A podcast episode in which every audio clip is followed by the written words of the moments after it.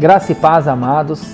É um prazer estar mais uma vez trazendo uma vitamina de fé para a sua vida.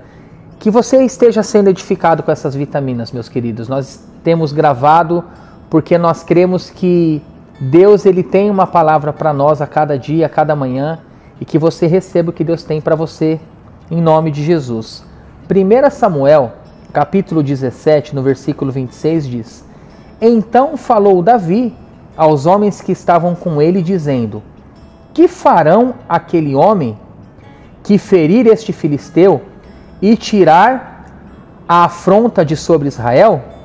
Quem é, pois, esse incircunciso filisteu para afrontar os exércitos do Deus vivo? Olha que interessante essa passagem, amados.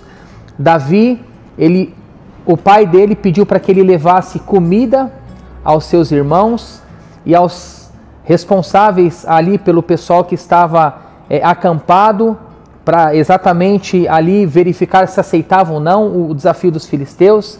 E o desafio era o seguinte: se os filisteus perdessem para os israelitas, serviriam, e assim vice-versa. E quando chegou Davi ali para dar comida para os seus irmãos, ninguém quis enfrentar Golias. Provavelmente eu também não enfrentaria. É muito fácil a gente falar hoje. Até porque, pela palavra de Deus, Golias era forte e alto. E a gente vê também pela palavra de Deus que Davi não era muito alto. E Davi chegou até ali e na autoridade de Deus ele chegou e falou assim: Olha, mas o que, que eu ganharei se eu. Se, que, o que, que vocês estão dando para quem vencer? E, e quem é esse incircunciso para se levantar contra a gente? E o tema da nossa vitamina de hoje é: a adversidade não pode nos paralisar. Ali o povo de Israel estava passando por uma situação difícil, uma situação tensa. Mas Deus levantou um homem ali, meus amados, Davi, que foi até Golias e a gente sabe bem a história.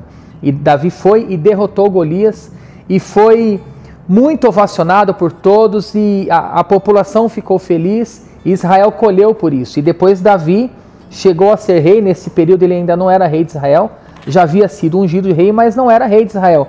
E eu quero deixar para você essa palavra, para que as adversidades não paralisem a sua vida, não paralisem a minha vida. Eu não sei o que, que você tem passado. Será que é um desemprego? Eu não sei. Será que é uma enfermidade? Será que é uma tristeza? Mas o que eu quero deixar para você hoje é que essa adversidade seja menor do que o Senhor na sua vida. Existe uma frase que eu gosto muito que a gente diz o seguinte: eu tenho que falar do meu problema para o Senhor, isso é bom, mas eu tenho que falar também para o meu problema quem é meu Deus.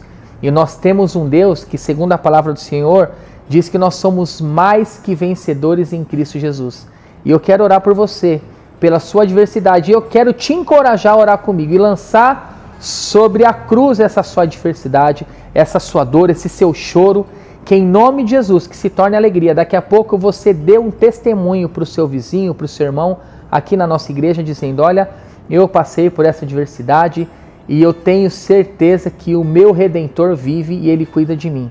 Amém? Eu quero orar por você e que em nome de Jesus, tudo que você tem passado, tudo que temos passado de problemas difíceis, seja para a gente ter maturidade e para a gente ter experiência para ajudar outras pessoas em nome de Jesus. Amém? Feche seus olhos.